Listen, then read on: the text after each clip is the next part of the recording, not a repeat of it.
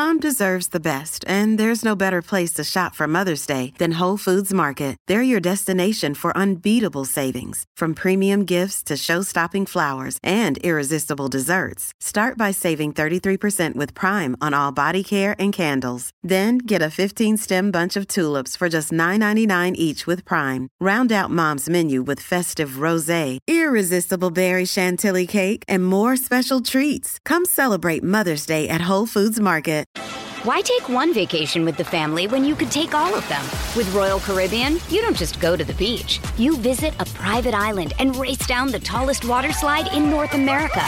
You don't just go for a road trip. You ATV and zip line through the jungle. You don't just go somewhere new. You rappel down waterfalls and discover ancient temples. Because this isn't just any vacation. This is all the vacations. Come seek the Royal Caribbean. Ships Registry Bahamas.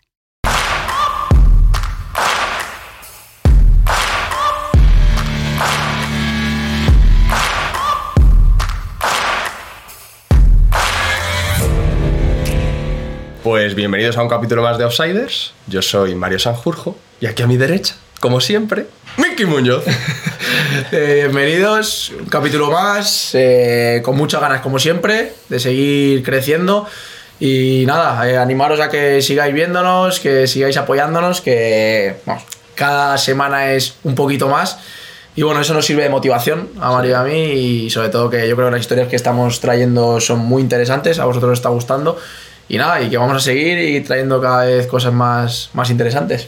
Ah, nada, agradeceros a todos todos los mensajes que nos ponéis por privado, tanto por Instagram como, bueno, como por otra plataforma como YouTube, como Twitter, también los que nos dejáis en YouTube, los que lo dejáis en Spotify, que también lo podéis poner, pues oye, os lo agradecemos a todos, que al final le dedicamos mucho tiempo a esto, como siempre decimos, y, y nos viene muy bien. ¿vale? Y todo lo que podáis, el boca a boca, que el boca a boca también es importante, todos, Sí. que tengáis amigos, que tengáis familiares, que tengáis que les pueda gustar. Los que podáis compartirlo, pues oye, genial. Y también agradecer a todos aquellos que nos apoyan con donaciones y nos ven en, en los directos de Twitch. Efectivamente, importantes. Una novedad a esta temporada y que yo creo que va a molar. Sí, poco a poco le iremos dando mucha más caña, ¿vale? Eso es. Que somos muy principiantes.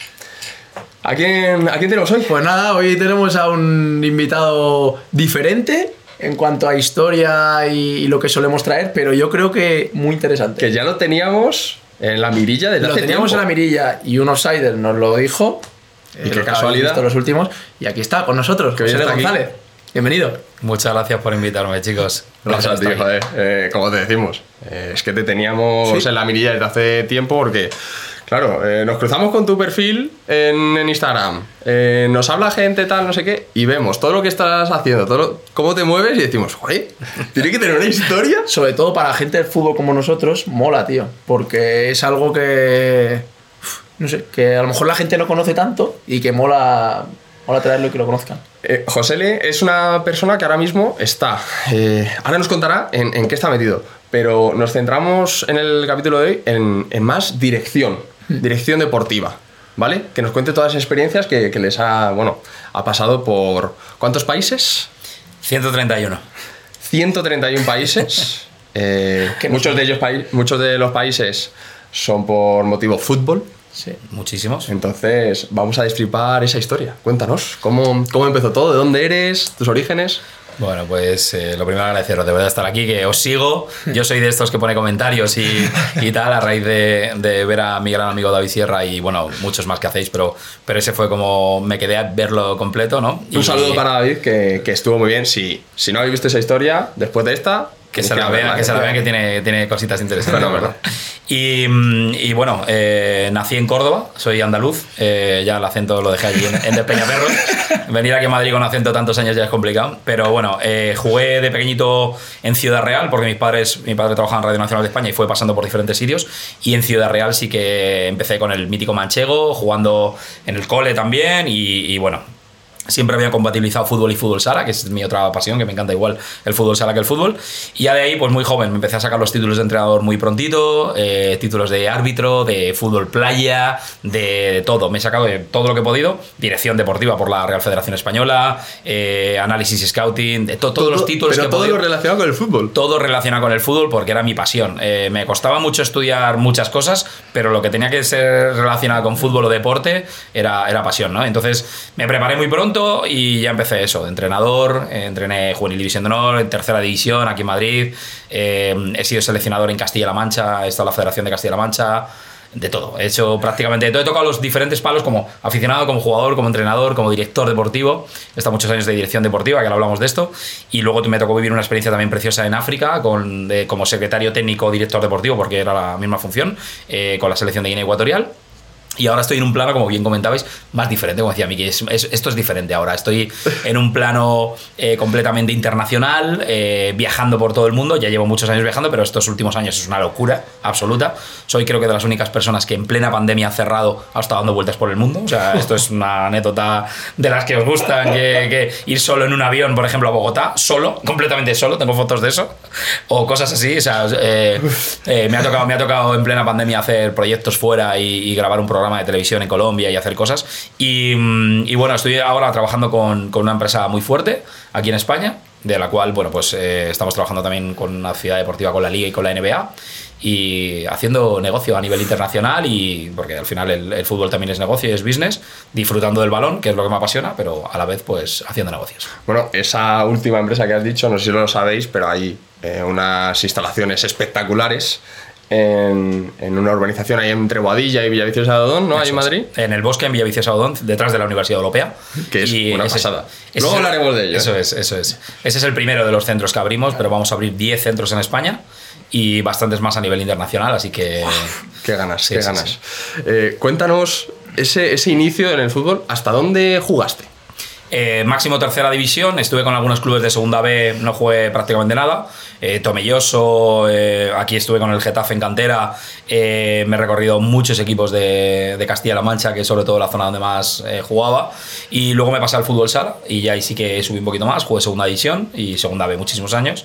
Y bueno, pues eh, no era muy buen jugador, era más bien paquete, daba muchos palos, eso sí, se me, se me daba bien dar palos. Pero en fútbol sala, bueno, pues encontré mi sitio y, y fueron años buenos. Estuve en varios equipos, así filial de Inter Movistar un año, en, en varios sitios. Y la verdad es que eh, el fútbol sala es algo que, que gusta, que es bonito y sobre todo practicarlo con los amigos, ¿verdad? Pues, pues a mí me, me apasiona mucho. Y fui también entrenador eh, en fútbol sala eh, du- durante muchos años y luego también director deportivo ahí.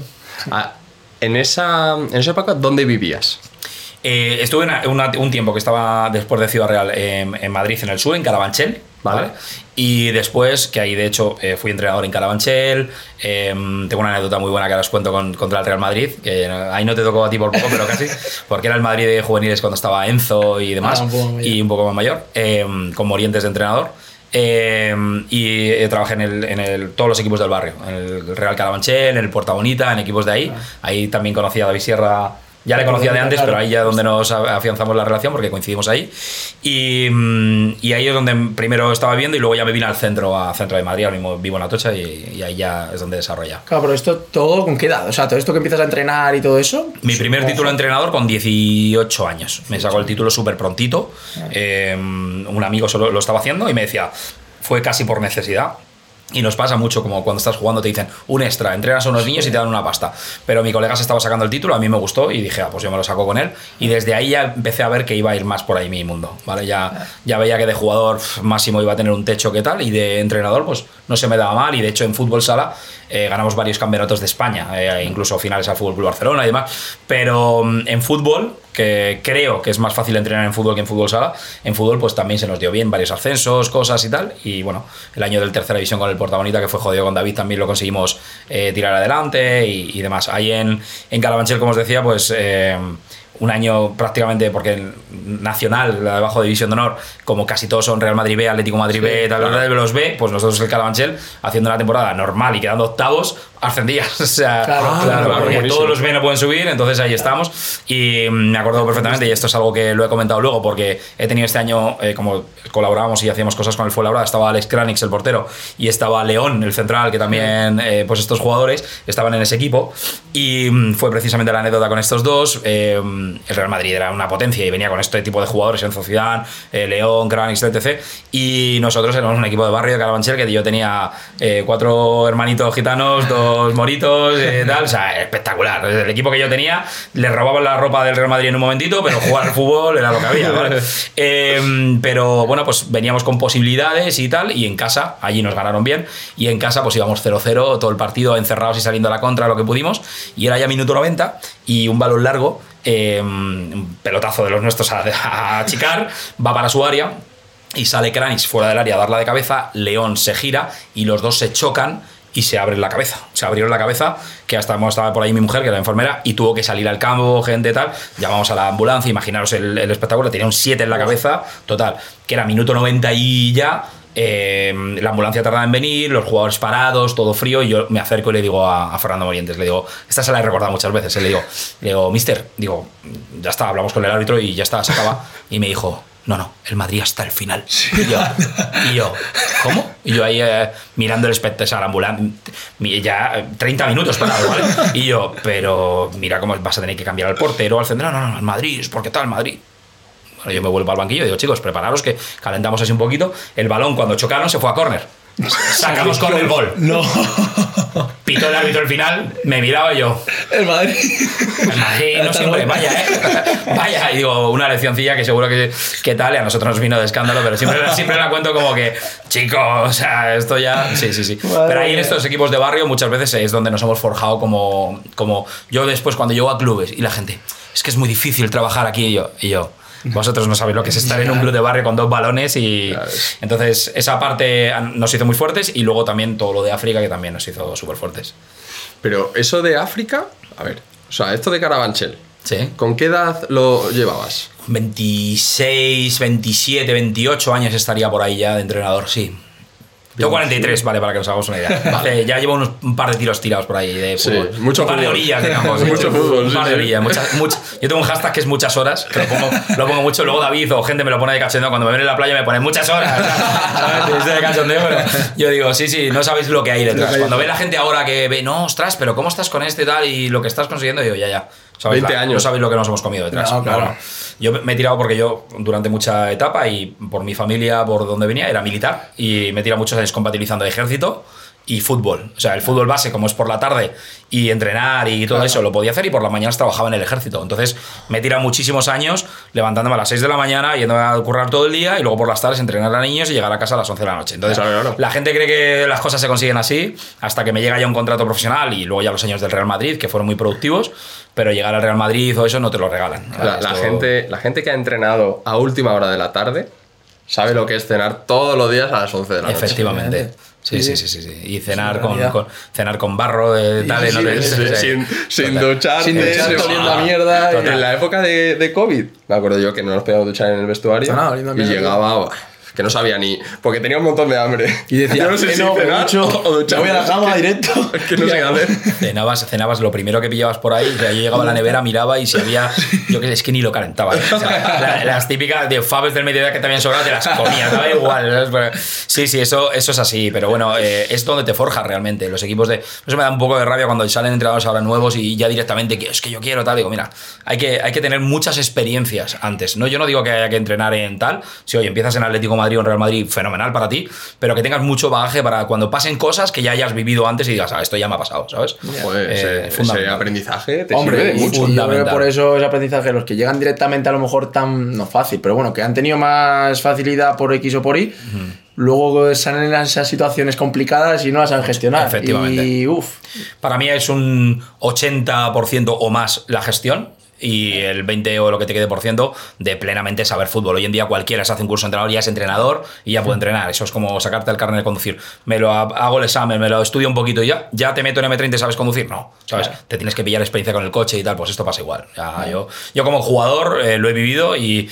y es una cosa, tú como jugador eres egoísta, quieres jugar tú y yo quiero lo mejor para mí, a mí lo que le pasa al de al lado y de hecho si este se lesiona juego yo, ¿sabes? Como entrenadores somos el todos y todos tenemos que tal y, y gestiona los egos de cada uno y pues, son millones de cosas diferentes que eso, por eso cuando digo, la gente me dice, eh, exjugador, ya directamente entrenador.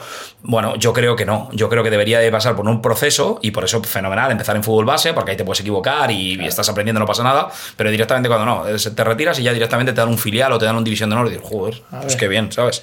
Sí, que no es lo mismo jugar que, que gestionar. No tiene nada que ver. A ver si, si tienes ese. A ver si has sido capitán, has gestionado también, te has metido en esa parte de gestión dentro del vestuario. Pero son roles diferentes, Pero ¿sabes? Es un rol completamente diferente. Tú como jugador eh, eres egoísta y quieres jugar y cuando ya estás en élite esta gente, pues quieres eh, ganar tu dinerito, eh, tal, no sé qué, tu estatus y tal, y ya está. Y cuando eres entrenador es que al final dependes de los resultados, dependes de que todo esté bien, es que es otro perfil, o sea, es como otra... Cuando eres director deportivo, como el entrenador no va a- lo vas a echar y, y esto ya es otra cosa, o sea, son cosas diferentes, ¿no? Es como diferentes roles. Entonces como de jugador ya directamente puedes ser presidente o puedes ser de director, o sea, te tendrás que formar para eso. Claro. Yo siempre he recomendado que te pegues a alguien que sepa mucho y durante un tiempo vayas viendo. Y además tienes menos responsabilidad, te pegas a él y vas viendo. Si acertamos, acertamos todos. Claro. Que perdemos, Ah, pierde él, ¿sabes? y vas aprendiendo, ¿sabes? Entonces eh, yo me he tirado muchos años de segundo en selecciones, aprendiendo de gente muy buena.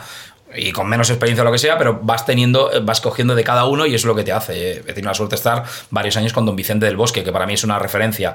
Una Emery, eh, Manolo Jiménez, eh, entrenadores de mucho nivel. Y luego entrenadores que os digo nombres si no vais a conocer, Juan Miguel Blas, no sé, un mon- montón de gente que te digo nombres de gente que son de apelo, de- del día a día, pero que aprendes de ellos muchísimo también, ¿vale? Entonces, eh, de todos es lo que al final te haces tu, tu forma de, Eso es. de entrenar y de ser. Tal cual. Buenísimo. ¿eh? No, es que es así, es tal cual. Y es verdad que ahora como que dice la gente, no, eres futbolista, pues seguro luego es entrenador. Bueno, no tiene nada que ver. No hay futbolistas que no, como es totalmente diferente, no, no, no le llama la atención, no se ven eh, capacitados para hacerlo. Lo que hablamos con Fran Pastor, Fran Pastor vino, Marcos Gullón creo también, que están iniciándose en el mundo de entrenador. Están, Fran Pastor dicen, este año voy a estar viendo. Y viene a ver el entrenar a este equipo, y viene a ver entrenar a este equipo, y se va empapando una cosa de un entrenador, de otro, que es lo que tienes que hacer. Y ha no por el hecho de que que hayas jugado en el Madrid, en una, en una selección, y eres, eras un pelotero de locos, y eso no quiere decir que vayas a ser un entrenador espectacular, pues tendrás que aprender. Cuando me hice el nivel 3 de entrenador, eh, teníamos que hacer las prácticas y, y me tiré, yo tiraba de, ya tenía muchos contactos. Yo una de las cosas que siempre decimos, y David lo dice mucho, que es tener contactos, que al final, como no he jugado en primera división ni soy famoso ni tal, pues hacer contactos, contactos, tengo millones de contactos. Entonces me tiré aprovechando con mis contactos, tenía pues un colega como tú en el Betis, otro en el Osasuna, otro en el Villarreal, otro en el y ya no solo los clubes más top, eh, también en un Burgos, en un Claro. eh, tal, y me iba a ver entrenamientos, a hablar con ellos, eh, a, a que me contaran un poco de metodología. Quería hablar con el director de cantera, me, me hacía, hacía con mi colega que me presentara ya a gente de metodología, de scouting, de tal, para saber cómo trabajaban en los diferentes clubes. Me tiré mucho tiempo. Eso fue, os hablo, hace 15 o más años. Pero es que ahora, hace poco, que también me tenía curiosidad por ver otras cosas que estamos trabajando y me he hecho otra ronda y ya a nivel internacional. Me he ido a ver cómo trabaja el Independiente de Valle, eh, Boca Juniors, eh, tal. O sea, me he ido recorriendo clubes de otros sitios para, para coger pinceladas de cómo se están actualizando. También preguntando por mi mundo, en la internalización ahora. ¿Qué estáis haciendo para posicionar el club fuera? Tal. Y coges información de la experiencia de otros. Claro. Que a lo mejor no lo vas a hacer, pero vas viendo mm, cosas diferentes, ¿no? Entonces, esto, esto es mi, mi mundo ahora, en la parte internacional. Pero sí, sí, hemos tenido muchísimas experiencias de equipos de barrio, equipos profesionales, selecciones de África, que os podría contar millones de cosas. eh, O sea, ¿cómo eh, pasas de Carabanchel? Sí. Esa etapa de Carabanchel acaba. ¿Y a dónde vas? De ahí ¿Qué al pasa Porta Bonita, que estoy abajo también en el barrio, sigo por ahí en este tipo de clubes. Me llama el Guadalajara de Segunda B para ser director deportivo. Ahí coincido con, con un exjugador también, Kini, que es muy amigo mío. ¿Kini? Kini, Kini Kini Gol. Kini Gol, Kini Gol. Kini Gol que ¿Ha sido offside. Ha estado, también no lo he visto, no lo he visto. Pues, eh, pues tienes que verlo porque- bueno, ¿eh? Buah, es el, Da mucho número juego, uno. ¿eh? Buah, número uno. fue espectacular. Pues- pues Nos ahí- quedamos flipando. Ahí, ahí coincido con él y, y él dura poco. eh, yo aguanto un poco más porque yo al final decido quedarme. El, el tema es que yo había llevado a mucha gente y me sentía la responsabilidad. El problema básicamente fue impagos. Entonces. Kini no, no estaba partícipe con lo que estaba sucediendo y decide marcharse. Y me quedo como ya responsable de todo, completamente de todo. Y mm, en segunda división B, en el grupo encima vasco, con Alianza de Guecho, con Baracaldo, con tal, o sea, una, una buena, una, una buena, sí. Y, mm, y bueno, es una experiencia que también de joven, que hace esto hace ocho años o nueve años, eh, bueno, pues una experiencia que te, que te ayuda mucho, ¿no? Y luego pues ya en diferentes clubes, Leganés, Alcorcón, Fuenlabrada, ya también con plano más empresa, eh, gestionando con mi equipo de trabajo la internalización del club, ayudando con la cantera, ayudando con metodología, eh, posicionamiento de la marca del club fuera, eh, O sea ya que otro... Eso de tema de dirección deportiva como tal, de lo que es, estuviste en Guadalajara y en algún club más, en estos clubes dire- también. dirección deportiva en Porta Bonita, también que me quedo ahí de entrenador y director Sí. deportivo, porque ahí eh, coincido. Igual pasa poco tiempo y Lolo, eh, Lolo Escobar, que Lolo. estuvo luego es Mirandés y tal, Sí, eh, sí. con su hermano y que lo hicieron fenomenal. Ellos se, se marchan y ahí estábamos nosotros. Y luego eh, ya directamente dirección deportiva, tanto en fútbol sala, que también estuvo en equipo de segunda división, Rivas, como, como ahí en, en Guadalajara. Y, y esto. Y luego ya la selección de Guinea Ecuatorial, que esto me, me viene por el... Yo conozco a, a una de las responsables que está dentro de la, de la secretaría de, de la selección, la conozco en un curso de la Federación Española y ella me, me pide ayuda para, para un poco gestionar la selección porque le costaba muchísimo eh, con la forma de trabajar que es muy complicada en África. Entonces ahí, bueno, pues la ayudamos, empezamos ahí de una forma un poquito más externa y al Claro, final... porque tú, o sea, tú lo primero es, tienes una empresa que se dedica a internacionalizar la marca de los clubes. Eso Entonces es. estás en Alcorcón. Eh, Cuatro años, que estamos Estáis subcontratados por el Alcorcón para hacer internalización de la marca Alcorcón. Eso es. Luego con el Leganés y... Y luego fue Labrada, ahora trabajamos con Raya Majadahonda, Toledo, Fuenlabrada, eh, Adarve, un montón de clubes. eh, y esto aquí y luego a nivel internacional también. Aquí en España con el Córdoba, con el Málaga, con el Cádiz hemos hecho muchas acciones. Vale, eso, se- eso lo sigues haciendo ahora. Sí, a día de hoy Vale, tenemos... eh, luego, luego entraremos en ese modelo. Vamos a irnos a, a Guinea porque a es que no- ¿Quién no- sería a lo duro? A lo duro, parte- intentamos, intentamos hilar, pero es difícil, ¿eh? Al final, el- sí. mi hilo es el balón, ¿vale? Claro, y todo lo que es- tenga que ver con el, con el balón es lo que hemos. Pero sí que hemos hecho muchas, porque son muchos años, ¿vale? Claro. Que, que es el tema que estamos hablando de los últimos 20 años. Entonces. Es que- Y, y compatibilizándolo. Por un año a lo mejor estoy en Alcorcón y en Guinea Ecuatorial, en ese mismo año. Vale, vale, Eh, vale, Guinea. Ecuatorial al final es una selección que yo iba en las ventanas FIFA, salvo cuando tuve que estar allí ya que me quedé, y la Copa de África, eh, salvo cuando tenías que estar más tiempo, lo demás era ventanas FIFA, como cuando se van los jugadores a la selección. Sí, yo estoy en el club, yo iba las dos semanas Claro. con los jugadores, eh, eh, hacíamos clasificación del Mundial, hacíamos clasificación para la Copa de África, partidos amistosos, torneos, etc. Entonces yo iba cuando iban los jugadores, los jugadores estaban aquí, todos están aquí. Jugadores de estilo Acapo, que estaba en el Cádiz, ahora está en la MLS, Pedro Bian, que está en el Sassuolo, que estuvo en el West Ham. Eh, jugadores de mucho nivel. Iván Salvador, que ha estado con nosotros en Fuenlabrada, ahora se acaba de ir a Polonia. Eh, bueno, jugadores de este nivel. Pepín, que está en el Monza, ahora en, en Calcio. Eh, jugadores profesionales, entonces cuando llegaba las ventanas FIFA nos íbamos con ellos. Yo necesitaríamos 128 programas de estos para contaros anécdotas de África. O sea, no os puedo decir todo lo que hemos pasado, todo lo que hemos vivido. Yo me quedo porque para mí todo es bueno. Pero lo que hemos vivido, eso es para meterlo en un libro y, de verdad, o sea, la gente que ha estado trabajando en África o la gente que ha vivido esto sabe de lo que hablo porque eh, no hay nada comparable. O sea, yo os puedo contar millones de cosas, millones, ¿eh? Pero que una selección nacional vaya a un entrenamiento oficial y que el estadio esté cerrado porque el señor se ha ido a tomar un café, o sea, estas cosas son habituales en el día a día. O sea, yo os puedo contar millones de cosas de, de- de que decir, pero ¿por qué no lo has dejado antes? ¿Vale? Yo, de hecho, creo que dimití al, al poco tiempo de estar y me reenganché y dije que tal, y al final sí.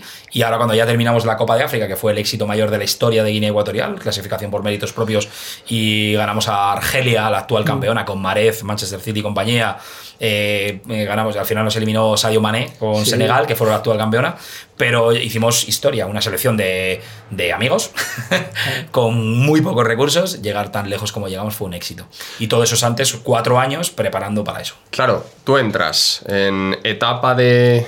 ¿En qué etapa? Cuando estás en Alcorcón, Alcorcón, entras. sí, en Ese es Alcorcón. el primer año que vas, que tienes, bueno, que compatibilizas Alcorcón y Guinea Ecuatorial. es, eso vale, es. vale, vale. Sí, Pero por- el contacto, ¿quién era? Ana Mayé se llama. Es ¿Y una cuál era su papel en Coordinadora, comunidad? un poco coordinadora, tema de documentación, llevaba todo. La chica, la verdad es que hacía de todo. Es que Eh, para preguntar, ¿y cómo una chica ¿Española? Sí, no, es guineana. Ah, vale. Maye es apellido ecuatoguineano. Eh, Vale, vale, ella, vale. vive aquí, pero es ecuatoguineana. Entonces ella eh, está aquí trabajando en España y hacemos un máster juntos de la Federación Española. Coincidimos. Y esto es así, que yo lo- como lo hago siempre. Yo en los másters hace muchos contactos. Muchos, muchos. Pero si estás callado en la última fila y no, no vas a hacer nada. Yo eh, me nombraron delegado de clase en, clase, en un curso que está Carles Puyol, eh, Bert Schuster, Alexis Trujillo Betis, eh, un montón de gente. Y al final delegado, porque yo hablo con todo el mundo. y yo veía a esta chica, una chica negrita ahí sentada, tal, no sé qué, y la veía callada. Y, y un día me acerqué y le dije, vente con nosotros a desayunar. Ah, vale, tal, no sé qué. Y ya a partir de ahí empezamos a hablar y, bueno, ¿y tú a qué te dedicas? Pues mira, yo estoy ayudando a esto, tal, no sé qué. Joder, pues tú me podrías ayudar con esto. Y empezamos ahí y ahí fue donde, donde acabé eh, bueno, eh, recorriéndome toda África entera. O sea, pero toda África, os digo, toda, toda completa. Sí, sí, Y, sí. o sea, estas cuatro, esos cuatro años Mm. hasta que conseguís la... Sí, la Copa de África, eh, ya en Camerún, eh, que fue una época complicada también porque eh, fue justo saliendo ya ahora de, de la- del COVID y mm, con un país en una zona en, en guerra, o sea, teníamos que, en guerras internas y teníamos que salir escoltados para todos lados, o sea, ibas a una reunión y te ponían cuatro motos, dos coches por delante, dos por detrás y era como voy tranquilo a la reunión, ¿sabes?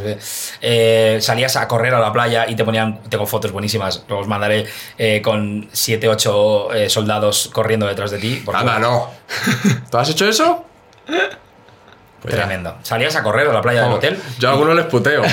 Me pongo a 35 por hora y... Yo, yo no, yo no lo hacía tanto. Lo que hacían era, veían del trayecto que ibas a correr, como yo no corría tanto tal, pero cuando veían un poco, ellos se ponían arriba eh, y estaban un poco vigilando que tú estuvieses en tu zona o en la playa donde quisieras, pero todo completamente para que no viniese nadie a intentar matarte. Sí, sí. O sea, imagínate la tranquilidad de estar corriendo mirando La de verdad que reojo. yo no saldría a correr. Sí, eh, ya, pero eh, un mes y medio medio en un hotel tampoco, ¿sabes? Llega un momento, se va por la ventana, veías la playita y joder. Pero claro, en cualquier momento. Sí, sí, sí. Sí, sí, sí, sí, sí. Eh, de ese boom boom lo hemos vivido en otros sitios, pero no con la selección de Guinea Ecuatorial. Con mi compañero Víctor de Arce en Burkina Faso, en un proyecto muy bonito con Alcorcón, que fuimos a, a ver una academia de alto Claro, rendimiento. Porque eh, tú, mientras estabas en Guinea Ecuatorial, también viajabas con Alcorcón, con Sí. la parte de Alcorcón. O sea, que Y- viajabas tanto por Guinea como por Alcorcón. Y con mi mujer de vacaciones. sea, es, es que, es que o sea, mi vida es viajar y, y sí, con, con Alcorcón era expandir la marca. En el primer año pusimos el primer año pusimos la marca del club en 70 países, en nuestro primer año. Why take one vacation with the family when you could take all of them? With Royal Caribbean, you don't just go to the beach. You visit a private island and race down the tallest water slide in North America. You don't just go for a road trip. You ATV and zip line through the jungle. You don't just go somewhere new. You rappel down waterfalls and discover ancient temples. Because this isn't just any vacation. This is all the vacations. Come seek the Royal Caribbean. Ships Registry Bahamas. Y al final terminó siendo, bueno, pues eso, todo el mundo. eh, todo el mundo con la marquita de Alcorcón. Era espectacular ver eh, camisetas de Alcorcón en la Academia de Marrakech. Te ibas a Japón y teníamos en, eh, cerca del Monte Fuji, en, en una zona que se llama, eh, me acordaré, en una zona con una academia, eh, todos niños japonesitos con las camisetas del Alcorcón. Y llegar a Nueva York, en White Plains, en el norte, y, un- y todos los niños con la camiseta del Alcorcón. O sea, ¿Te imaginas? eso, eso es... Con la camiseta de Javi Lara. Ahí. En un niño en Japón. Javi Lara. Un niño de 7 años. Pues, pues así Que- hemos estado. bueno, estabas contando una anécdota así un poco con peligrosa. Con, con- Alcor- con Alcorcón eh, fuimos Victoria Arce y yo, íbamos con la embajada y íbamos a ver una academia de alto rendimiento a, a encontrar talentos de, de- o sea, top, ¿vale? Que una academia nos dicen que de, ahí han salido más de 60 jugadores profesionales y claro, nosotros nos llama mucho la atención. Eh, yo os invito, eh, cuando tengáis tiempo, Burkina Faso, decirme ahora mismo dos jugadores de Burkina Faso. Nadie lo sabe, nadie, yo tampoco, nadie sabe, dices Burkina Faso, joder, no, ya, pues em- empiezas a mirar, Burkina Faso tiene jugadores en la Premier League, en la League One, aquí en España eh, con el mítico juego en el Málaga, eh, o sea, una lista de jugadores internacionales increíble, y esta selección en África no es muy potente porque en cuanto sale un niño con 10, 12 años están intentando venderlo rápido y sacarlo fuera, y no vuelven, porque es un país muy pe- peligroso, es un país muy yihadista, un país que, que en cuanto ve- no, no tiene turismo, entonces, bueno, han tenido muchísimos problemas, ahí siempre de todo nos habían dicho, aquí cuando lleguéis eh, al hotel, al campo de fútbol, hotel y chao, no vais a salir a ningún lado ni nada. Pero como fuimos con el embajador y el embajador era como todo buen rollo, no, tranquilos, que aquí, claro, aquí, tú. aquí no pasa nada. Esto, bueno, esto es una maravilla. Ya veréis, aquí nos vamos a ir de fiesta a tomar algo. Y yo, yo a ver, eh, me están diciendo que por un lado están matando gente, pero por otro lado, total, que nos va- vamos a ir a un restaurante a cenar esta noche con el presidente de la federación. Bueno, pues vamos al restaurante. Cuando llegamos al, restaurante, en la calle, en mitad de la calle, hay un detector de metales, ¿vale? Que tienes que pasar por el detector de metales. Y el restaurante no se veía porque había un muro, un muro de hormigón, ¿vale? El, restaurante, es como si aquí abajo vas a la calle y ves el restaurante de la cristalera, pues delante han hecho un muro de hormigón. Y yo pregunto, digo, pero este muro dice, sí, bueno, es que a veces pasa alguna moto y tira alguna ráfaga y tal, entonces mejor que esté el muro. Y yo, Ah, vale, vale. Claro, entonces, nos, sentamos en el, nos sentamos en el restaurante y nada más sentarnos en la mesa del restaurante, que estábamos cuatro personas en el restaurante, cuando nos sent- era el mejor restaurante de Ouagadougou, la capital de Burkina Faso, eh, nos sentamos en la mesa y se nos planta un tío con una metralleta aquí, otro tío con una metralleta ahí, o sea, rodea, o sea, cenando así como estamos aquí, pero con tíos rodeados de metralletas por todos los lados, ¿vale? O sea, tú estabas cenando, Sí. un filetito y, y una Pa- para K-47 que- aquí plantada. Para que, para que me trajeran el filetito se tenía que apartar el señor el fusil que me estaba trayendo. ¿Vale? O sea, eh, total, que eh, al día siguiente fuimos al campo, tal, no sé qué, eh, sin problema. Eh, vimos la academia esta, que bueno, es para echarse a llorar, un centro de alto rendimiento. El equipo A le dejaba cuando terminaba de entregar las botas al equipo B. Las mismas botas las usaban los mismos jugadores. Tenían mm, para purificar el agua, no podían beber X agua al cabo del día porque había horas en las que no se podía. Os podría contar, o sea, África profunda, ¿vale? Con muy pocos recursos y salían jugadorazos de ahí, ¿no? De- hecho, nosotros vimos varios jugadores y nos gustó uno, llamamos al club para decirlo y al final se lo llevó en la cantera del Olympique de León. Eh, bueno, pues el tercer día que estamos viendo jugadores por ahí, eh, estamos en el hotel, ¿vale? Que teníamos piscina, estamos bien en el hotel, tranquilos, y de repente nos dicen, nos llaman en de recepción, oye, eh, a las habitaciones, a las habitaciones, a las habitaciones. A las habitaciones vemos gente correr, tal. Yo le digo a este, vámonos. Digo, o sea, pasará algo. Yo qué sé, simulacro, simulacro. Nos subimos a las habitaciones y se empiezan a oír tiros. Eh, yo eh, recuerdo que la ya me llaman a la habitación del hotel, claro, coges el teléfono y el embajador, meteros en la, en la bañera.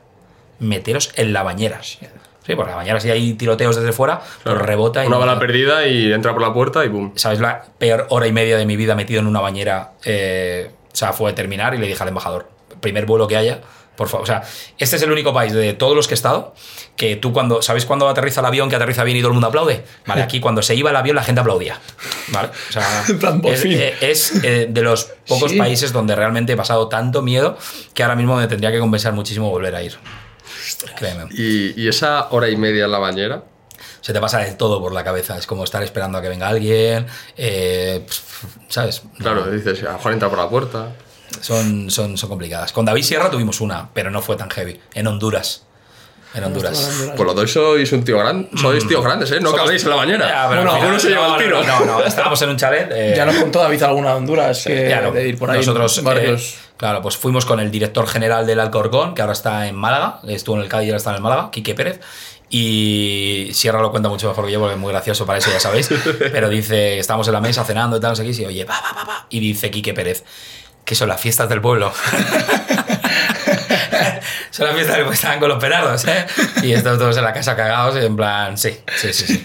Vivimos, vivimos ahí alguna, pero bueno, eh, yo de temer, de temer por mi vida, la de Burkina Faso no se olvidará. No vayáis nunca a Burkina Faso, por favor. Yes. Y de hecho, estamos muy preocupados, y lo digo en serio, llevamos dos años sin poder hablar con el embajador, no sabemos nada de él.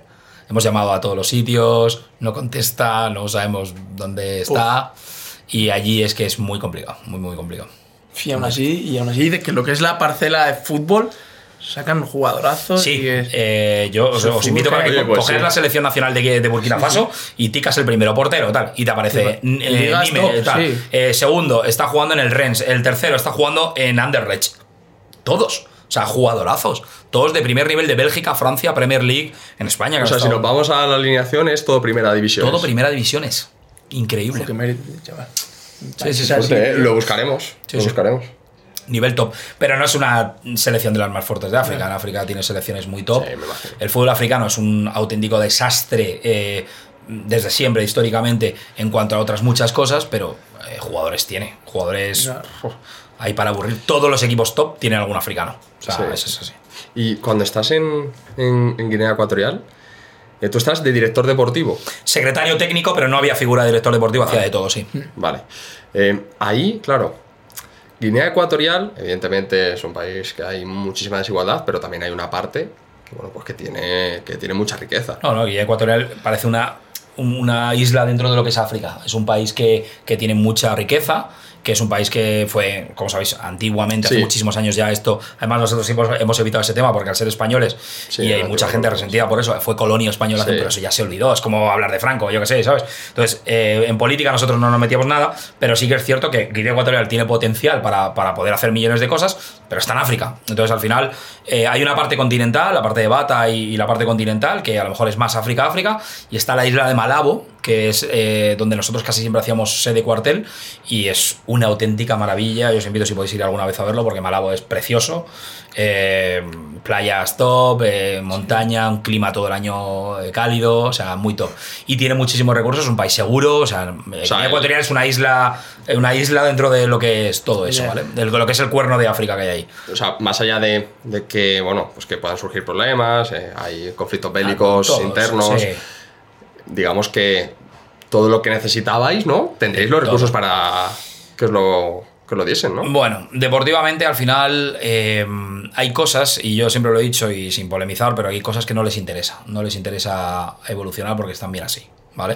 Entiendo que el Eh, poder es así, es mantenerlo, claro, no es. repartirlo. Pero, pero no, no tanto por política que yo jamás me voy a meter, sino que deportivamente a mí me da rabia porque creo que podíamos haber hecho muchísimo más. Yo proponía, por ejemplo, hacer cosas con la sub-23 o con cantera o con tal, y no me dejaban. O sea, céntrate en la primera selección, que es lo que nos da la pasta, eh, céntrate en eso y ya está, ¿no? Entonces, bueno, eh, yo sí me da rabia que los años que, y además lo digo, y, y los capitanes, Emilio Ensue, por ejemplo, que está ahora en Intercity, jugó el Mallorca, Real Sociedad, Sí, sí, eh, Inglaterra, Middlesbrough, o sea, un pepino de futbolista, lo hablaba mucho con él y me decía, hermano, no te quemes, no te quemes, haz tu trabajo y no te quemes, porque a mí me, da, me resulta impotencia porque yo con lo que no puedo es con la desidia, con la, con la dejadez, con el, como hablan ellos, ya lo haremos. Ya. Claro. No, y sobre todo cuando ves que a lo mejor tienes los medios para poder Claro, hacerlo. claro que sí, Dices, claro que Si están. le pones. Claro que están. Y la frase para todo es. Eso es un problema logístico. Te lo dicen así. Esto, no, pero ¿por qué no dices? Ah, es un problema logístico. Mira, os pongo una anécdota. Nosotros en uno de los hoteles que nos quedamos, en su día fue seis, seis estrellas. Es un hotel, Sipopo, lo podéis buscar, con playa propia, tal, bueno, no, increíble. Ese hotel se bajó a cinco estrellas y tal, por muchas cosas, pero yo llegaba a recepción, por ejemplo, y le decía, oye, mira, con el pendrive de la selección, que tengo que imprimir estos temas, recepción, ya viene a molestar. Sí. ¿Cómo? Me acaba de decir la recepcionista que ya vengo a molestar. Cogía el pendrive, lo tiraba ahí. Sí, luego se lo hago, tal. Y te ibas y tú eh, volvías a las dos horas. Oye, los documentos es que los necesito. ¿Qué documentos? Y yo. O sea, de estas os puedo contar Yeah. millones y dices, pero, o sea, y al final entiendes, te metes que la idiosincrasia, la- la- el ritmo, es como cuando decimos aquí el ritmo caribeño, el ritmo canario o cosas así que vas a otra velocidad, Sí. ¿no? Pues allí son muchas menos velocidades. Y para otras cosas eh, es una maravilla, pero para mm, nuestro ritmo, y por eso es tercer mundo, es, es otro. O sea, no deja de ser una selección absoluta la primera la, la selección que claro mucha gente en nuestra categoría juega en esa selección conocemos a varios jugadores pero claro está a años luz de lo que es una selección absoluta bueno pues eso Total. Pero no en términos futbolísticos, No, sino No, en términos de gestión, gestión, o sí. más en, en la parte, en la cumbre, Or- ¿no? Organización, metodología, planificación. Eso planificación. Tenemos un viaje de aquí a tres meses y te lo ha mandado ya la CAF, la CAF, la Confederación Africana, te dice vas a jugar contra Túnez eh, eh, ahora mismo en diciembre. Hostia, no tienes tiempo, tío, tienes tres meses. ¿vale? Pues llegaba diciembre y no teníamos los vuelos pillados y ya. Es que son muy caros los vuelos, claro, los coges en diciembre, pero si lo sabes desde septiembre. Eh, llegaban jugadores que a lo mejor están jugando en Estados Unidos o en otro sitio y era como, bueno, ¿y esto cómo lo hacemos ahora? Tal? O sea, bueno, pues chico, pues tendrás que prepararte y. O sea, son, son millones de pequeñas cosas y al final, yo recuerdo salir de Kenia, por ejemplo, con el con el autobús, eh, montar todo el mundo eh, en el autobús, eh, estar todos ya preparados para, para irnos, 4 de la mañana para el aeropuerto para coger el vuelo. Oye, fal- falta gente, falta, ¿dónde están los, los utilleros, los encargados de material, el- toda la gente de, de utillería? Subir para arriba, llamar, abrir la habitación, dormidos ahí tirados, tal. Chicos, están los jugadores profesionales de los clubes de primera división de España y tal, están, están en el autobús y estáis aquí, o sea, echar la bronca, no me molestes, tal, bajar, tal, no sé qué, total, montarnos en el avión, llegar a, otro país, creo que íbamos de Kenia a Tanzania, no sé dónde íbamos, a jugar, llegar a este país, eh, sacar, oye, los, sacar los balones y las picas. Nos las hemos dejado en Kenia. O sea, esto es nuestro día a día eh, para mil cosas. eh, falta una camiseta de un juego. O sea, empiezan a contar el día de antes del partido, ya, ya como ya tenía experiencia, Claro. antes de viajar ya les hacía delante mío a contar las camisetas. tal. Llegar a un partido oficial de clasificación de la Copa del Mundo y, y faltar el número 8, por ejemplo. O sea, es como, no creo que se lo regalé a mis primos. O sea, es como, pero bueno. O sea, os puedo contar de estas, eh, sería para, para Pero estar. claro, la, la- la cosa es, joder, al final, esos jugadores, eh, todos están en primeras divisiones, ganan dinero. Bueno, primeras, La- segundas, tenemos de todo. ¿eh? La, la federación paga mucho dinero a esos jugadores cada vez que van. Ostras, es que tiene que estar todo en. Sí, y- y sí, es- sí, pero, es pero difícil, que es pero por cul- cultura. Es cultura, Es es, cultural. Y es, yo por eso lo- me costó mucho tiempo entenderlo, ¿vale? Y, y- y al final ya eh, como que encontraba, ¿ves? Esto que te decía del pendrive en recepción, pues yo llegaba, hermana, por favor, tal, tú sabes qué tal, luego te invito un café, no sé qué, y ya la, la hablabas como un poco sueste cuando tú puedas, no sé qué, si no, si tú vas como vamos aquí en Europa, eh, chao. Entonces te tienes que, tú no puedes ir ahí con tu libro y creer que tal, sino te tienes que meter en dinámica de, de donde estás. ¿no? Estás en su casa, no estás en la tuya. Efectivamente, y es lo que hay, y te tienes que adaptar a eso. Y me ha costado mucho tiempo entenderlo, y al final consigues muchas cosas, pero y otras tienes que asumir que no las vas a conseguir. Entonces, yo estoy muy contento de la experiencia, siempre estaré agradecido. eh, he tenido muchos problemas y muchas cosas por precisamente intentar apretar un poco más. Me he creado mi círculo de, de enemigos por apretarles o por decirle al presidente es que si este sigue así no puede estar, por ya cosas más graves. Pero, pero lo demás lo recuerdo con mucho cariño, con mucha ilusión de, de todos esos años, de haber conocido encima jugadores top y gente y personas maravillosas. Y, mm, y un éxito en la Copa de África. Es- está la organización y todo, yo lo dije en televisión española, al más eh, yo no he vivido una Eurocopa ni un tal, pero la organización y lo que se vivió y el ambiente y todo, a nivel de un evento como si ser un partido de Champions y todo. ¿eh? O sea, Sí. la, Copa de, la Copa de África es, es que es un respaldo muy grande a nivel mundial, no solo es África, sino que se vuelcan tanto. Ahora este año que vas en Costa de Marfil, stop. Esto bueno. ¿Recomiendas ir a Guinea Ecuatorial de vacaciones? Sí, lo digo, tenéis que conocerlo. Tenéis que conocer Guinea Ecuatorial, ir a Malabo. Luego ya te puedes meter en más en profundidad y tal, pero ir a Malabo es muy, muy chulo. Qué bueno. Bueno, después de Guinea Ecuatorial, que también esos cuatro años estás con Leganés, Alcorcón, Fuenlabrada. Fuenlabrada, Sí, compatibilizamos con esos cada año con un club. Alcorcón terminó y un año en Leganés y ahora dos años ya con este en vigor, que fue Labrada. Eh, ¿Sigues con Fuenlabrada ahora? nosotros ya, no es que yo siga, sino que la empresa gestiona eh, Vale. tema internacional con todos estos clubes, como, como os decía. Eh, no le hemos dejado nunca en realidad el, el mundo internacional. O sea, como hemos estado por todo el mundo, seguimos haciendo con ello. De hecho, estoy en Copa de África con la selección concentrada y estoy teniendo reuniones para los clubes. O sea, al final todo está enlazado y todo está comunicado, ¿no? Y ahora, por ejemplo, estamos con un proyecto de fútbol femenino también muy chulo y cuando voy viajando para hacer este proyecto de fútbol femenino, aprovecho y me reúno con gente para otras cosas de masculino o formación, que damos muchísima formación. Yo doy clase en Universidad Europea Real Madrid, en la Liga de Fútbol Profesional, en la Federación de Castilla-La Mancha, la Federación... O sea, cuando damos formaciones eh, fuera a nivel internacional, pues igual también nos vamos metiendo en este, en este plano y, y aprovechamos los viajes para hacer de todo. Y si se puede, obviamente, también turismo y conocer un poco la ciudad y, o el país o lo que sea. O sea, lo de Guinea Ecuatorial, ¿cuándo acabó? ¿En qué año? Eh, el año pasado. El año pasado. O sea, que estabas eh, durante la etapa de COVID. Esto- que- Los cuatro años son los que estoy contratado, como, eh, pero anteriormente, como te decía, mi compañera la ayudaba y hacía cosas externas, sobre todo en organización. Siempre la selección de Guinea Ecuatorial se, se concentra en Madrid.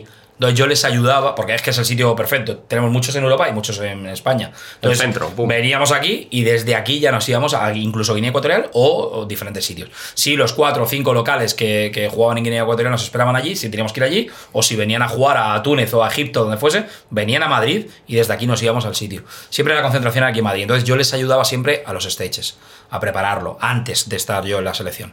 Y luego ya estos años estoy ahí. Crono- en cuanto a cronograma, como lo quieres hacer, estos últimos cuatro años desde el año pasado a- atrás y otros dos o tres o lo que fuese, ayudándoles externamente. Ah, vale, vale, vale. Un poco para que la gente que nos ve, pues como que también nos ve gente de fuera y tal, tú- o sea, vuestra labor en el tema este de la internaliza- internacionalización Eso es. de tema de Alcorcón, Leganés, o sea, vuestra función, ¿cuál es? O sea, vos- vosotros qué es lo que buscan, eh, buscáis realmente? ¿Vais a estos países para intentar ver jugadores, traerlos aquí o jugadores? O sea, que es un poco para que la gente se entere, porque luego en estos clubes, yo que están en Alcorcón y tal, hay equipos que es como la Academy y tal, que son jugadores extranjeros, Eso entonces, es. eh, pues para que la gente se entere un poco. Eso es una de las patas. La gran mayoría de la gente se cree, se cree que es solo eso. Jugadores que vienen, que van a pagar por estar Claro, aquí y tal. claro. Que yo siempre lo digo. Además, es algo que, que hemos comentado muchísimas veces. Eh, como os he comentado antes fuera de micros, estamos terminando un libro hablando de la telenorización. Nos, nos está costando porque están varias personas involucradas y al final un libro hay que hacerlo bien. Pero hablamos mucho de la internalización de toda nuestra experiencia de estos años. No es solo traer niños, que eso es algo que es una de las patas de las miles que hay, ¿vale? Que, que genial, porque eh, vas a Estados Unidos, pagas 60.000 en una carrera y no pasa nada, pero vienes a un buen club español a formarte y a prepararte y como paguen es como está mal visto.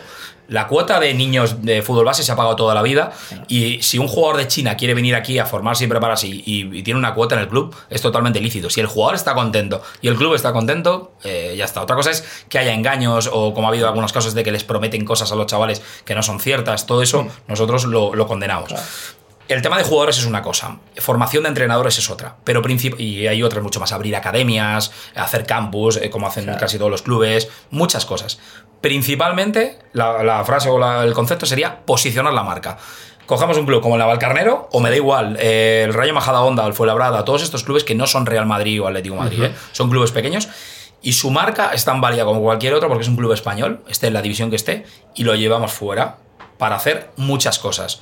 Y esas muchas cosas luego quieren aterrizar aquí. Una de las cosas que aterrizan es que chavales vengan a, a- a jugar, o entrenadores a formarse, o grupos a hacer un stage, o millones de cosas. Entonces, nuestra empresa es una intermediaria de llevar cosas para afuera y traer cosas para acá. Ese es el resumen, ¿vale? Pero claro, estamos en todos los países de- que he trabajado y muchos otros que no he estado, pero trabajamos con ellos, prácticamente en todo el mundo. Eh, y mucha- ahora, por ejemplo, con el proyecto femenino, pues es desarrollar eh, femenino en muchos sitios con herramientas que tenemos aquí en España. Claro, eso es. ¿Vale? Entonces, ayudamos a comunidad fuera. Hay una parte social que está. Nosotros tenemos, bueno, os pondría una lista. eh, trabajo mucho con Benjamín Zarandona, eh, jugador que fue Sí. Betis Valladolid, de grande, el de la Sí. mítica fiesta de, de Halloween con Denilson, el Betis Sí, y tal. Eso es para verlo un día. Igual le tendríais que invitar también, ¿eh? que ese, ese es muy top. Eh, con Benjamín, todos los años hacemos eventos Ah, benéficos para recaudar material para llevar para, para África. Eh, eh, tenemos, eh, ayudamos al Langui, que montamos una escuela aquí. ¿Él es de Carabanchel él es del Pan Bendito. De Pan Bendito. O me lo das o te lo quito, que es la- nuestro lema. El pan bendito de Carabanchel, pues con el Langui, que también le podemos invitar otro día a mi hermanito. Ahora se ha ido a vivir a Marbella, está, está viviendo allí en, en San Pedro. Eh, montó- montamos, lo hicimos entre todos, yo estuve desde el primer día, el Atlético Pan Bendito, que es un equipo eh, sin ánimo de lucro, es un equipo solo para niños del barrio que no tienen recursos y con su uniformidad y tal, o sea, fantástico, ¿vale? Entonces tenemos, hacemos, no es solo ayudar fuera, que todo el mundo no, fuera hay mucho, ya, pero aquí en España también hay que ayudar. Tenemos muchas eh, asociaciones y muchos barrios que necesitan ayuda y en este caso Pan Bendito pues tiene un equipo donde los niños que no tienen cuota y no tienen posibilidad pueden ir ahí, van a recibir su uniforme, tienen psicóloga, tienen de todo. O sea, eso Claro, la cosa es. o sea, abrís, abrís un canal de información entre dos países. Entre Sí. el país de origen que es España, bueno, o origen o no, o no Eso origen, y el otro país. Eso y es. ahí se intercambia metodologías, entrenadores, jugadores, cursos, campus, stages, eh, contactos, lo que sea. Hemos mandado más un de, canal. más de 100, pero yo no sé los que llevamos ya, más de 100 entrenadores eh, fuera de España a trabajar en, en proyectos no solo nuestros, que tenemos ya muchos, sino a nosotros ya directamente nos piden. ¿no? Eh, Me llaman de Bolivia, oye, quiero un entrenador. Hoy mismo, esta mañana, estaba gestionando un entrenador para Panamá. Me ha pedido un, un chico de allí, oye, necesito un director de cantera. Y yo le mando currículum de amigos míos que tengo, gente, hemos mandado gente a China, Emiratos Árabes, tenemos gente en Estados Unidos, en, México, en todos los lados.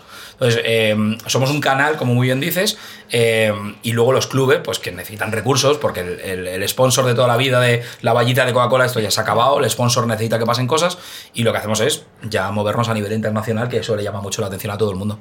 Qué bueno, qué bueno. Pues a ver si algún sponsor eh, lo ponemos aquí. no estaría mal. Bueno, pues oye, si, si ya está, vamos a porcentajes. eso, eso se puede hacer. Es- sí, sí, sí, Es- claro. es- a ver, a mí es lo que dice él, que a mí me molesta, un- no es que me moleste, pero dice, no, es que viene aquí eh, pagando. Pues, tío, cuando tu hijo tiene una experiencia en Irlanda a un colegio que podría estar aquí, que es público, pues hay que pagar. Estados Unidos igual. ¿Tú sabes cuánta, cuánto pagan los chavales en Estados Unidos porque nos... nos ¿Te acuerdas el de Instagram que nos habló y nos dijo, mira, te- es que la cuota de mi niño me cuesta esto en Estados Unidos? Joder, le costaba una pasta. AMG, que es para mí una referencia de las mejores academias de formación en Estados Unidos, está entre 80 y 90 mil euros al año. Una academia de formación de fútbol en Estados Unidos. Y no son los mejores para tal, son los muy buenos en físico y técnico, pero tácticamente no lo creo. Entonces, venir a un club como el Majada Honda, de donde ha salido Rodri, campeón de Europa con el Manchester City, han salido los hermanos Hernández, han salido Munir, ha salido, ayer estuve con el padre de Munir. Es un club de segunda división. Claro, es un club de segunda división que está en primera red, perfecto, pero que la cantera, tú vas al juvenil división de honor, el cadete la estructura, el- la dirección de fútbol, todo está fenómeno. Vienes de Burundi, que lo más redondo que has visto es una sandía, pues vienes ahí y aprendes. Y el objetivo, yo lo siempre, siempre lo digo, no es que los jugadores lleguen aquí a primera división, no van a llegar. Es que vuelvan a sus países y puedan ser jugadores importantes en sus clubes porque vienen con una formación de. Eso es. ¿Vale? Entonces esto, joder, me ha costado mucho tiempo explicarlo a mucha gente porque la gente cree que esto No, es... la gente Claro, es- pero, no pero tiene bueno, idea. eh, nosotros con todo el trabajo que tenemos no tenemos tiempo para estar nada más que hacer porque, porque son muchísimos clubes, muchísimas eh, oportunidades. Trabajamos también con muchas academias. Le llevamos a Rafa Márquez, que está en el Fútbol Club Barcelona B, Sí. a Rafa Márquez, al mítico capitán de México, le llevamos la metodología de sus academias en México. Tenemos que ir para allá cada dos por tres. Llevamos un club eh, de canteras en Perú. Eh, bueno, eh, estamos bueno. trabajando con mucha gente, asesorando metodológicamente, poniéndole a nuestra gente, haciendo sesiones online. Bueno, Es eh, como, como tú decías, hago muchos contactos, Hmm. cojo cachitos de cada uno para hacer mi filosofía. Pues esto es igual. así es. Que Perú coja cachitos de este país, de este, de- de- eso o es. de esta metodología del Madrid, Barça, Leti, Rayo. Majadahonda, tal, no sé qué, y se lo lleve a Perú y, Sí. y, y va haciendo bola Eso para es, que es. todos los países crezcan. Eso es. Sí, al final lo que más falta fuera es formación, eh, formación de técnicos, no por nada, no es que sean- nosotros somos mejores, sino que aquí hay una formación más reglada, hay mucha más formación. Lo que os decía, yo me he hecho máster de análisis y scouting, de metodología, solo curso de metodología, soy director de metodología por la red Juan Carlos tal. O sea, dices, curso de metodología, eso no existe en otros países. En otros países es el curso entrenador, que igual hay gente que se lo sacó hace 30 años y eso está obsoleto completamente. Entonces, no hay formación. Y luego hay países como Japón que solo salen 100 licencias al año. Entonces, dejan entrenar sin licencia. Entonces, eso al final, el padre de turno se pone a entrenar y es una Claro. cagada. Entonces, y fíjate que Japón es un país top. Pues, Joder, top, top. Claro, Tiene un pues fútbol, La, la estructura que tienen de- en cuanto al- a formación, pues no es buena para el fútbol. Bueno, aparte que el fútbol es un deporte más, no es solo el, no es el principal deporte. Entonces, eh, quiero decir que con esto, y vas a países de tercer mundo ya mucho peor. Entonces, vienen aquí y, y se forman y se preparan. Nosotros vamos allí, les damos formación, los preparamos, los ayudamos a crecer y es un poco nuestra, nuestra labor. Joder, es que no es fácil. tío. Es que es bueno, ¿eh? Porque no, además no debe ser nada fácil, porque es encontrarte. O sea, debe ser muy diferente eh, de cómo es eh, la gestión eso en Japón que en Bolivia, que en.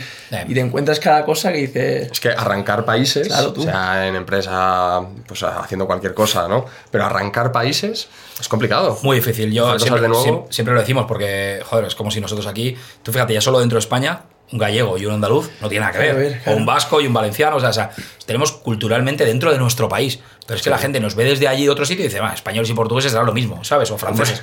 Y tú fíjate culturalmente, Claro. pues esto pasa igual. Cuando yo hablo con gente y dice, Japón, China o Corea, eso esto no tiene nada que ver. O sea, cuando trabajamos con Japón, y por eso mucha gente se pega el palo, porque intentan trabajar en mercados y como no entiendas su filosofía, como no entiendas un poco lo que quieren y cómo hacerlo, estás muerto. Eh, y ahí es donde tenemos ese know-how, nosotros ya tenemos mucha experiencia para eso. Qué bueno. Y, y, bueno, em, ese último, bueno, esa parte de internacionalización, ¿la sigues haciendo? Sí, sí, sí. claro. Vale, con lo que es ahora la nueva pata, ¿no? es una de las patas de esa vertical que es TEN, de la eh, TEN Sports and. Este- esta pata de tren es un poco la cabeza de todos, el papá de todos. Y luego tiene un montón de vías, ¿vale? La primera vía eh, para nosotros es la que con la que venimos haciendo, que es Spain International Sports, que es una rama solamente para internalización, pero tiene otras. Una es ESC la Liga NBA, que es el centro de alto rendimiento, otra es Woman Goal, que es la parte de femenino, o sea, estamos con diferentes eh, empresas dentro de lo que es la de todo el paraguas. El paraguas de TEN alberga todo esto. Another day is here, and you're ready for it. What to wear? Check. Breakfast, lunch, and dinner? Check. Planning for what's next and how to save for it? That's where Bank of America can help. For your financial to dos, Bank of America has experts ready to help get you closer to your goals. Get started at one of our local financial centers or 24 7 in our mobile banking app. Find a location near you at bankofamerica.com slash talk to us. What would you like the power to do?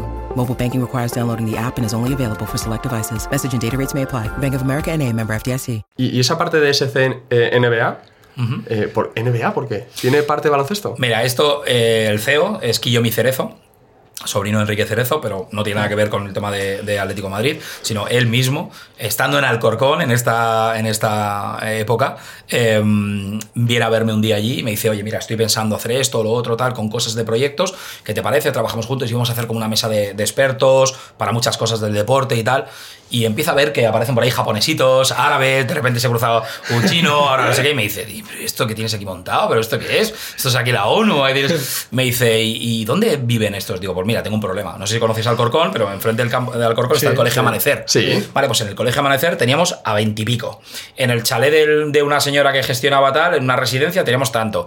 Teníamos una residencia en Aloyor Molinos que, te- que teníamos otros veintipico. O sea, le Todo muy fragmentado, Claro, por- porque, porque un club como Alcorcón y Alcorcón o Leganés o Fuenlabrada no tienen residencia propia. No tiene una Valdebebas. Efectivamente. Y Valdebebas está bien, pero es para los jugadores del Real Madrid. Si yo traigo un, claro. un grupo de China, allí no se pueden quedar, se van a un Claro. hotel. ¿Vale? Entonces, la idea era, eh, Kiyomi, monta algo que donde yo te mande todo y lo tienes ahí, yo lo meto en clubes y tú lo gestionas como residencia y trabajamos juntos.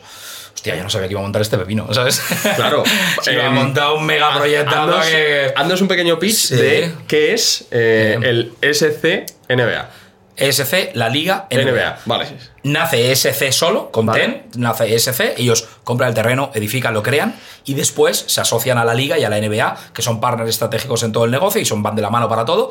Eh, fútbol y baloncesto, tienen los contactos para ambos, entonces se habla con la Liga y se cierra la Liga y se habla con la NBA y se cierra la NBA. Y es la primera vez que el logo de la Liga y la NBA están juntos gracias a este proyecto. Eh, el centro es el concepto, ¿vale? Que es lo que va a ser en todos los centros que os decía que, os- que abrimos, es que haya colegio, que haya una parte educacional, ¿vale? Que haya formación, que haya campos de fútbol, pabellón de baloncesto, o sea, tienes que hacer deporte, que haya residencia y dentro de la residencia ya control de todo. Gimnasio, eh, gabinete de psicología, control de la nutrición, el descanso, porque ahí está todo completamente eh, seguro. Os invito a que vengáis a verlo, porque viéndolo es mucho mejor. Me encantaría. Una residencia de Ya ves. 450 deportistas. Caben 450. Caben- tenemos 450 camas. Ah, vale. A ver, eh, yo he pasado por ahí Ah, sí, porque, claro, está cerca de, Sí. de entre Villaviciosa y Guadilla, la urbanización Eso es. El Bosque. Eso es. Claro, tú pasas por la carretera y ves tres campos seguidos de césped Dos. natural. Ah, Do- dos. Dos de césped. Natural. Había- teníamos uno natural y uno artificial, ahora van a ser, estamos cambiando. Van a ser los dos de artificial, ¿vale? Porque Vale, buenísimo. Eso Es es. más complicado. Debajo, lo que se ve ahí alfa- abajo está el colegio y luego un pabellón de baloncesto, piscina, etc. Y todo lo que veas, los bloques que antes, antiguamente, eso fue un colegio, ahora es residencia. Y que antes era un colegio Claro, muy famoso es, en. Eso es, eso es. Pues ahora es una residencia para, para eso, deportistas estudiantes, que te- tenemos convenio con la Universidad Europea, el que quiera va a la Europea, el que no estudia ahí con nosotros, los chavales sobre todo, tenemos middle school y high school, porque es colegio americano. Entonces tenemos ahí un popurrí de chicos, chicas, menores de edad, mayores de edad, eh, jugadores de baloncesto, jugadores de fútbol. eh, es fantástico. Es un centro de alto rendimiento. Eh, claro, eso es. Eso es. Y que eso aquí además es que no. No, no, yo creo que Es es, un concepto muy único. yankee. Es, un concepto único. muy yankee. Sí, sí. sí, Y además que yo he visto, ima- no he ido, he visto imágenes y lo que he visto Yo no he visto. por la carretera. Estáis invitados Es y a todos los, que nos, todos los que nos escuchen, que están invitados a venir a verlo, que, que nosotros abrimos las puertas a todo el mundo, es un centro muy inclusivo, que queremos que todo el mundo eh, pueda disfrutar ahí, hacemos muchos eventos, hicimos hace poco el evento de Benjamín Zarandona benéfico, em, ¿ves? Pues otra de las cosas, eh, dando clase en la liga conocía a uno de los co- codirectores o persona de confianza de David Villa en, el, en DV7, en su empresa, y, me, y empezamos a hablar y tal, y al final David Villa también forma parte de, está con nosotros, el Guaje está ahí con nosotros en el proyecto, que es un, primero es una excelente persona y segundo para todos nosotros es una referencia. Es una leyenda. Es una Pues leyenda, efectivamente. Para mí, para mí es uno, si no es, es top 3 de los mejores futbolistas españoles. Españoles, sin por duda. supuesto. Sí, por números y por marcó, todo lo que ha hecho. Todo, todo lo que ha hecho, campeón del mundo y, y en, ese, en esa época tan gloriosa de, de España y de- del Valencia y del Fútbol Club Barcelona. Eh, pero para mí, más que eso, porque joder, he tenido la suerte de conocer a mucha gente, Iniesta, tal, soy muy amigo de, no sé, Santi Cazorla, gente muy top, son amigos míos.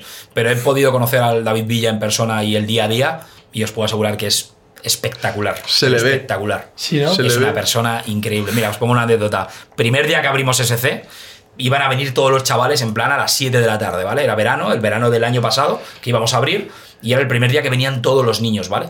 Y nos tenían que haber traído las porterías dos días antes. Y no venían las porterías. Teníamos los campos, pero no había porterías, ¿vale? Y nosotros, ostras, y nos llama la empresa, no, las llamamos ahora. Digo, "Jo, pero sí, venga, pues las montamos y llamamos a los técnicos, amigos, tal, no sé. Y nos pusimos a montar las porterías. ¿Sabéis quién estaba el primero montando porterías, no? Ahí como uno más, sudando, con todo el calor, montando con su tal, montando porterías. Pero con eso, como con cualquier cosa, tú le pides, oye, que es que va a venir un chaval, me quedo una hora esperando, eh, si hace falta. Hago, o sea, es una persona primero y luego ya es una leyenda. Para mí es un ejemplo de, de todo. Vaya. Y- No, al final son actos Tenemos la los suerte. que definen a, a las Total, personas. total. Tenemos la suerte de tenerle ahí. Y bueno, allí ya todo. Ha estado Griezmann esta semana. Tibu Courtois el día antes de lesionarse estuvo allí también con nosotros. Eh, sí, el día antes vino a presentar los guantes suyos nuevos y estuvo grabando vídeos. Estuvimos ahí con él, de broma, jaja. Eso fue a las 7 de la tarde. El día por la mañana se lesionó Valdebebas. Fue como, hermano, ¿pero qué ha pasado? Sí, sí. Y mm, Tony Cross viene de vez en cuando con su peque. Claro. Eh, hemos tenido de todo ahí. eh, muchos jugadores Pues, y mucha hay gente. que mucha ir, gente. Eh, Sí, no, yo, yo de verdad, yo te lo iba a pedir al final de la entrevista porque. O sea, Conocerlo, si no Hacer un gustaría día un conocerlo. capítulo. Os vais todos, eh, hacéis sí, un día el, capítulo allí. allí, hacéis uno desde allí y. ¿Te imaginas hacer un capítulo allí? Y, le traemos- guapísimo. y le invitamos al guaje y hacemos lo que haga falta, claro que sí, hombre. Buah, sí, sería sí. Todo. Es que, es que- Claro que sí, claro que Mola, sí. tío. Sí, pero por lo menos visitarlo, veniros para que lo veáis. Es que yo vivo muy cerca. Claro, tú al lado. Para mí ha sido como un mini parque de atracciones, algo que nosotros necesitábamos en los clubes con este que os decía, Claro. tanto tiempo trabajando y necesitábamos ahí eso. Y ahora ya tenemos como un, pues eso, un parque de atracciones, tengo todo allí. Un deportista puede desarrollarse 100% estando ahí. Es que te lo voy a decir, es, un- es todo lo que Querrías tener. Es- Eso lo es, tienes. Si vais allí, tiene su zona de juegos con PlayStation, con tal, tiene su zona de recreo, tiene su zona de estudio, tiene su zona de. Bueno, tenemos hasta una zona, si quieren rezar, los que de comunidad árabe, eh, la comida súper controlada. eh, cuando vienen. a- no, estos chicos necesitan comida halal, pues tal. Estos chicos necesitan esto, esto, tal. Psicología, nutrición, coaching, charlas de todo tipo. Les damos salidas eh, de estudios de otras cosas. Si quieren sacar títulos de no sé qué. O sea, todo lo que nosotros creemos que es importante para ellos. Eh, y encima estar en un ambiente súper sano es, es, Qué top. Sí, sí, sí. ¿Y, y cuántas personas hay allí trabajando a diario? Bueno, a diario no, no somos tantos luego, pero al final, como digo yo, es que luego también esto es como un gran hotel donde hay diferentes plantas, ¿vale? Y diferentes compañías, porque la liga tiene su propio personal y su propio tal, ¿vale? La academia de la liga, ellos se gestionan todo, lo gestionan ellos, y además personal súper cualificado, tiene un programa élite muy bien, la NBA tiene lo suyo, nosotros como SC tenemos nuestro propio programa, David Villa tiene DV7 y de repente hay un stage de Japón, o sea, ahí se junta todo el mundo a convivir. Oye, pero toda, hacen unas sinergias muy buenas. Buen- brutal. De vez en cuando juegan algún amistoso entre gente o tienen cosas que le pueden venir bien a unos a otros, por supuesto, por supuesto, claro que sí. Joder. Es... Curioso, chaval. Sí, sí, sí. Eh, es, es como un parque de atracciones es- para los que nos gusta este mundo. joder. Es un parque de atracciones.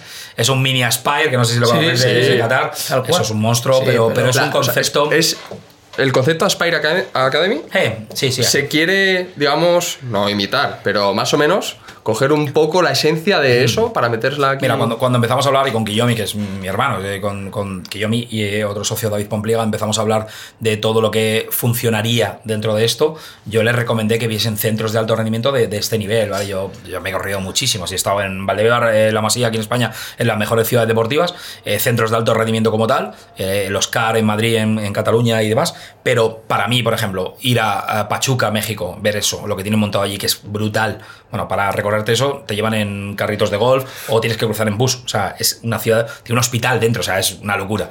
Eh, yo le dije a Rafa Nadal Academy que fueron a verlo por el tema residencia, el sistema que tenemos, por ejemplo, de puertas es el mismo, cosas así, ¿no? De que los niños abren la puerta con un sensor, eh, tienen un control GPS o tienen, no sé, esas cosas, ¿no? Que, que Rafa Nadal Academy fue pionero y que tiene cosas muy buenas. ¿Tienen una pulsera GPS? Sí, los menores. eh, Están geolocalizados todos los chavales. los menores eh, intentamos tenerles ahí localizados a todos, sí.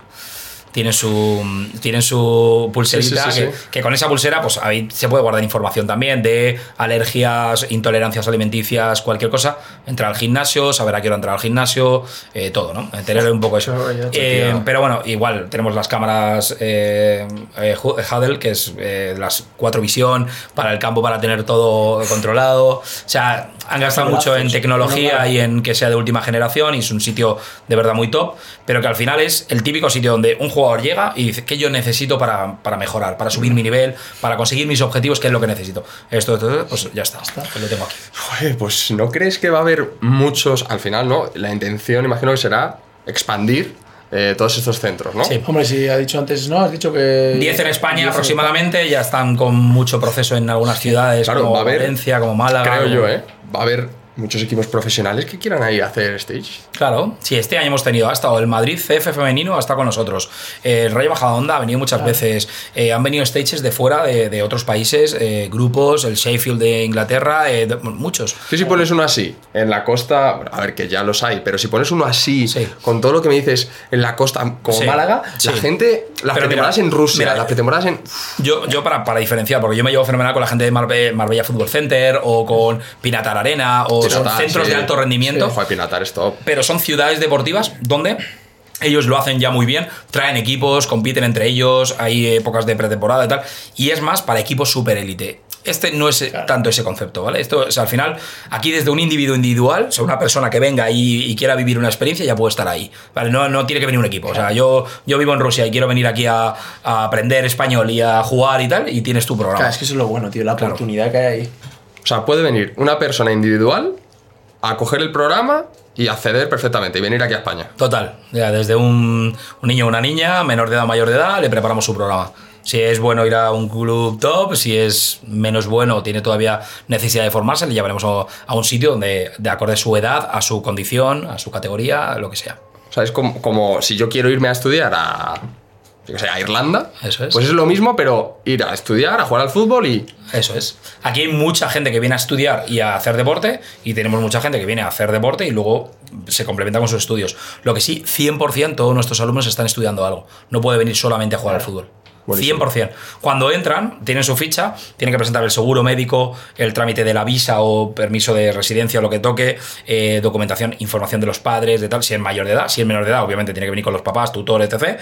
Y una de las preguntas es, ¿qué estás estudiando? No, es que no sé qué voy a estudiar. Bueno, pues mira, tienes estas cinco opciones que te doy yo, o tienes dos semanas para buscarte la que quieras, pero tienes que estar en un programa formativo, sí o sí. Me da igual si es de idiomas, si es de curso de entrenador, de lo que te guste, si no vas a estar en el colegio o has terminado, porque tenemos una, un target muy bueno con Estados Unidos, ese momento en el que los jugadores pasan del high school a la universidad Sí. y ven- vienen un año a ver qué pasa. y tal. Bueno, pues fenómeno, pues hazte un cursito, entrena- se van con un curso de entrenador, si eso lo pueden pagar perfectamente, es algo tal, y se llevan un título de entrenador, los metemos en clase para hacer el curso entrenador. O sea, cualquier cosa, pero tienen que estudiar, su mente tiene que estar también ocupada en parte formativa. Qué bueno, qué bueno. Que ya cerrando esa etapa, que no la hemos cerrado del todo, porque tenemos que ir a verlo. Ya ves, Por no, favor. eso es O sea, obligatorio, eso es que obligatorio. Cada vez No, que no, paso por ahí digo, ¿qué Sí, no, es es que no esto? ¿Qué es esto? Yo es que no Vas a flipar. Sí, ¿no? Vas a flipar. Sí, está muy chulo, está muy chulo. Estáis invitadísimos, vosotros y quien digáis, y Guay, para nosotros es un es placer, un placer. En este primero habrá más. Bueno, yo quería hacer un, un par de preguntas sobre. Claro, tú has, al final has visto. Has estado en muchas facetas de fútbol. Entonces has visto un montón de fútbol de todo tipo y, de, y un montón de gente. La figura de, de director deportivo, ¿vale? Yo sé que es muy compleja. Es muy compleja. Y se tienen que tomar decisiones eh, muy complicadas. Yo, por ejemplo, a mí me tocó vivir una circunstancia, ¿no? En la que, oye, pues yo me veo perjudicado por la decisión de otra persona, ¿no? Em, en esos momentos en los que un director deportivo eh, tiene que tomar la decisión de, oye, mira, te tengo que echar porque, porque es que me ha entrado tal. Ahí tú, ¿cómo, cómo, ¿qué piensas de, todo eso? Porque sabes que la figura del director deportivo muchas veces está muy mal vista para el jugador. Total. Es que es, eh, es compleja porque estás en un círculo intermedio, porque no eres el manager, no eres el, absoluto, el que mueve el presupuesto, por ejemplo, tampoco.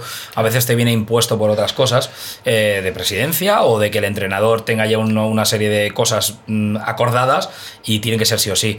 La figura del director deportivo es al final es come marrones. O sea, yo doy clase en el curso de dirección deportiva como profe y lo digo siempre, esto es o sea, comerte marrones todos los días porque estás en un limbo ahí medio de, de todo que dices, vale, no soy parte del entrenador, porque de hecho al entrenador, en como las cosas no van mal, te lo tienes que cargar tú, ¿sabes?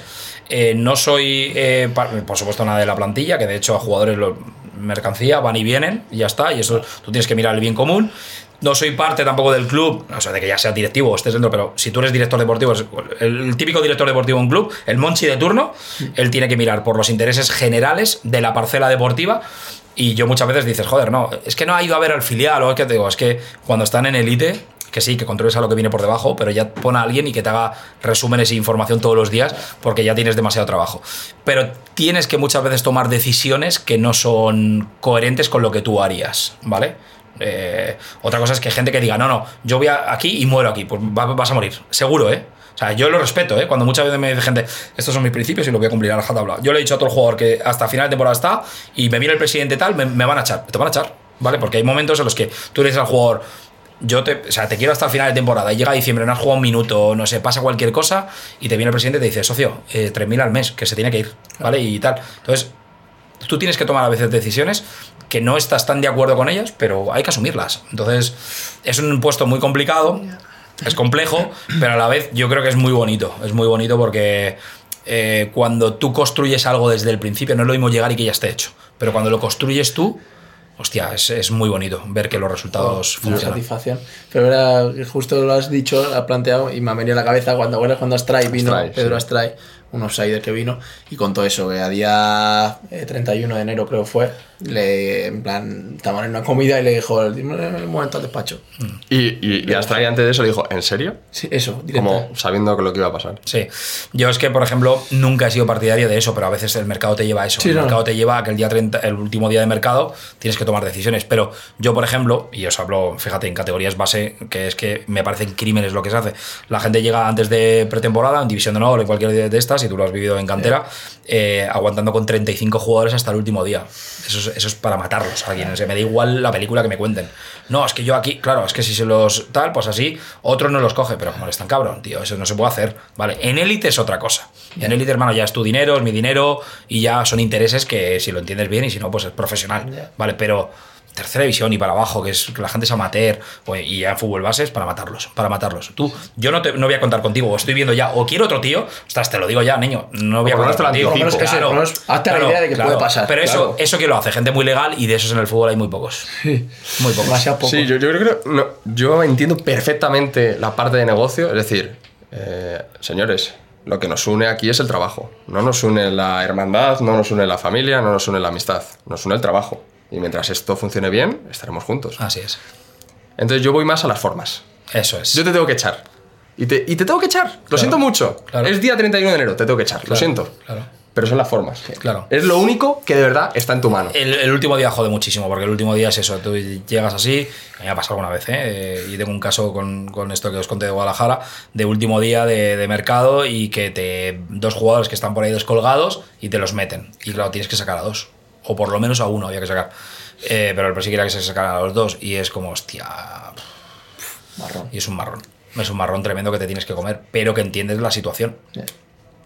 Y esto históricamente ha pasado con todos los clubes cuando Sí, sí, sí. lo típico de en cantera, que estás tú con tu plantilla trabajando tal, no sé qué, y de repente, no, es que vienen dos descartes de Atlético Madrid, chao, dos van fuera. O sea, me da igual. No hay opción. No caben más, ¿sabes? No hay fichas. Entonces, eso ha pasado históricamente y, y bueno, yo lo que quiero, como dices tú, primero las formas, mirarte a la cara y explicarte, y entiendo que no te guste, y encima cuando eres el afectado, pero mirarte a la cara y decírtelo. Yo, esta gente que pone listas o que manda mensajes o que tal, es para, bueno, gente que no está, Claro. no está al nivel. Pues sí, totalmente. Pero bueno, el mundo del fútbol, que es complicado. Eh, yo quiero hacer una última pregunta antes de que tú hagas la, la tuya.